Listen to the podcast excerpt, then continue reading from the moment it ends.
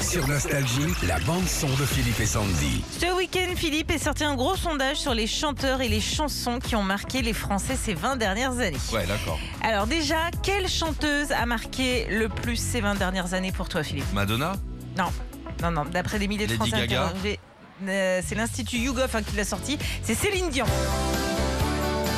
Tel est mon destin. Depuis les 20 dernières années. Ouais, alors euh, sûrement un retour sur scène aussi, sa tournée en France et puis son dernier album. On rappelle qu'on est, on parle de personnes de Français qui ont été interrogées. hein. Le chanteur qui a marqué ces 20 dernières années. Euh, En France. euh, Johnny. Bah voilà. Au-delà de nos différences. Je suis fort, hein Ah, t'es très fort. Depuis sa disparition, on compte plus les hommages, les albums posthumes, etc.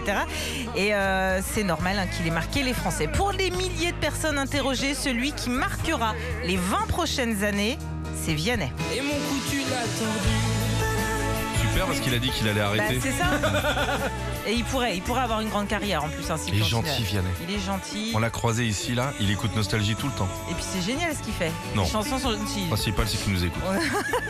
non, non, mais j'adore Vianney. Non, c'est c'est génial. Oui. Et Celle-là, quand il l'avait fait au Victoire de la musique, je vous le conseille, c'était sublime avec un orchestre symphonique. Ah ouais, ouais, ouais. Beau papa aussi, c'est génial. c'est- Ouais. Et C'est si beau. L'inverse nous touche Toi et moi, On la traverse à, deux à trois. Retrouvez Philippe et Sandy, 6h-9h, sur Nostalgie.